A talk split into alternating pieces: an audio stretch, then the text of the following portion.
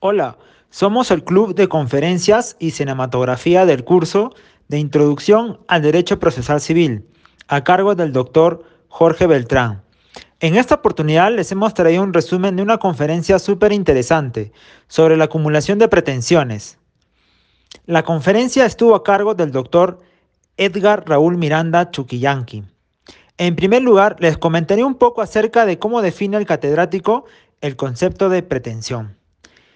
Entendamos a la pretensión como aquella manifestación de voluntad donde está integrado el derecho objetivo, esta pretensión, una vez que el juez admite nuestra demanda, pone en notificación al demandado, a efectos de presentar una defensa previa. A continuación, mi compañera Carla les explicará cómo surge esta pretensión. Muchas gracias, Fabio. Ahora, muchos se preguntarán, ¿cómo es que surge una pretensión? pues ésta se origina con el proceso luego de ejercitar el derecho de acción y de admitida la demanda por juez competente. Viene a constituir la exigencia del derecho material ante el órgano jurisdiccional, a través del acto jurídico procesal contenido en la demanda. Muchas gracias y a continuación seguirá con ustedes Lía. Ahora hablaremos de la acumulación de pretensiones. ¿Qué es? Bueno, para empezar, cuando se habla de acumulación, se puede distinguir entre acumulación objetiva y subjetiva. La objetiva, en este caso, es um, un proceso que satisface dos o más pretensiones.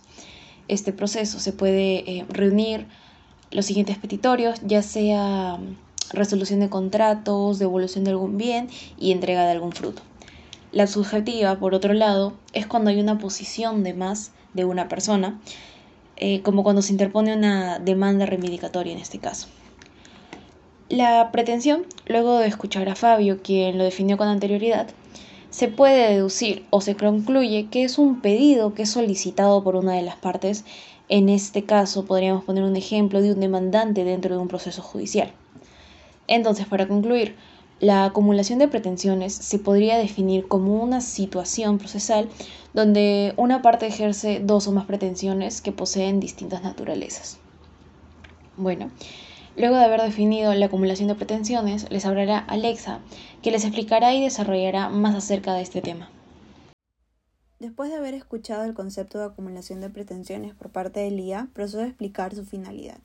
Esta es permitir que en un único proceso intervengan dos o más sujetos, ya sea como demandantes o demandados, o incluso en ambas calidades, y aquellos demandantes incluyan en su demanda más de una pretensión.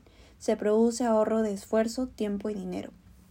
El ahorro de esfuerzo porque en un único juzgado se encargará de la tramitación del proceso de todas las personas involucradas y todas sus pretensiones solicitadas, evitando la elevación de carga procesal en un juzgado.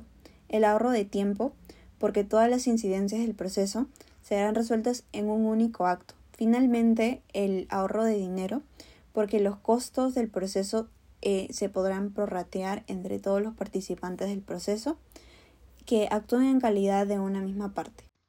Eh, bueno, después de haber escuchado a nuestra compañera Alexa hablar sobre cuál es la finalidad de la acumulación de pretensiones, hablaré sobre cuáles son los requisitos de la acumulación de pretensiones. Bueno, para precisar que la acumulación guarda requisitos, eh, son aquellos que son aplicables para que nuestra acumulación sea válida. Eh, y uno de ellos es respetar el orden jurisdiccional como primer elemento desde una perspectiva teórica y didáctica. Una relación jurídica, procesal, clásica, unitaria y elemental eh, supone la presencia de dos partes, demandante y demandada, que en cada parte de una sola persona y finalmente de una sola pretensión procesal, la teoría no coincide con la realidad, que es una relación procesal simplificada que aparece pocas veces en el mundo real, en donde es mucho más común advertir la presencia de varias relaciones jurídicas procesales al interior de, uno mismo, de un mismo proceso, eh, ya que la descripción de estas relaciones jurídicas complejas eh, corresponde a una institución del proceso denominada acumulación, eh, institución procesal, que consiste en, una, en la reunión de más de una pretensión o reunión de más de dos personas al interior de un proceso. Excelente lo expuesto por mi compañero Ángelo. Gracias a él hemos podido reconocer los requisitos para que proceda la acumulación de pretensiones. En mi caso, les voy a comentar acerca del concepto de acumulación de pretensiones, tanto objetivas como subjetivas, así como también acerca de la problemática que surge entre la doctrina y la legislación peruana vinculada a este tema. En primer lugar, es importante mencionar lo que nos dice el Código Procesal Civil en su artículo 83, el cual establece que en el trámite de un proceso puede haber más de una pretensión o más de dos personas. De acá es que se desprende la acumulación objetiva, de más de una pretensión, y la acumulación subjetiva, referida a la intervención de más de una persona en la realización del proceso. El legislador peruano ha optado por esta opción. No obstante, gran mayoría de la doctrina procesal moderna señala que solo se pueden acumular pretensiones, pero no personas, porque realmente lo que origina el proceso es la pretensión. El catedrático se cuestiona, ¿cómo se pueden acumular personas sin tener en cuenta la pretensión? Para él, la acumulación de personas vendría a referirse más que nada al litis consorcio, tema aislado a la acumulación de pretensiones. Después de lo explicado por nuestra compañera Mónica, tenemos ya claro el concepto de ambas y sus diferencias. Pero si profundizamos en la acumulación objetiva, podremos determinar que puede darse en dos tiempos, al inicio o durante. En el primer caso se la llama acumulación objetiva originaria o inicial. Es decir, que al presentar la demanda al inicio, esta contendría más de una pretensión. En este caso, esta acumulación objetiva originaria puede ser subordinada, alternativa o accesoria. La subordinada es cuando se presenta una pretensión principal y otra subordinada que va a quedar a la espera en caso de que la principal quede desestimada. La alternativa es cuando se presenta más de una pretensión y el juez finalmente las aprueba. Entonces quedará sujeta a la decisión del demandado ver por cuál cumplirá. Finalmente, la accesoria, según el Código Procesal Civil, esta se da cuando se declara fundada la pretensión principal. Entonces, las accesorias también se ampararán a ella. Sin embargo, esta figura está sujeta a observación por el juez y acorde a ello se considerará alguna o todas. Por otro lado, encontramos también la acumulación objetiva sucesiva. Esta se da si la presentación de la otra o las otras pretensiones se dan luego de que el proceso haya sido notificado. Es decir, es una ampliación a la demanda.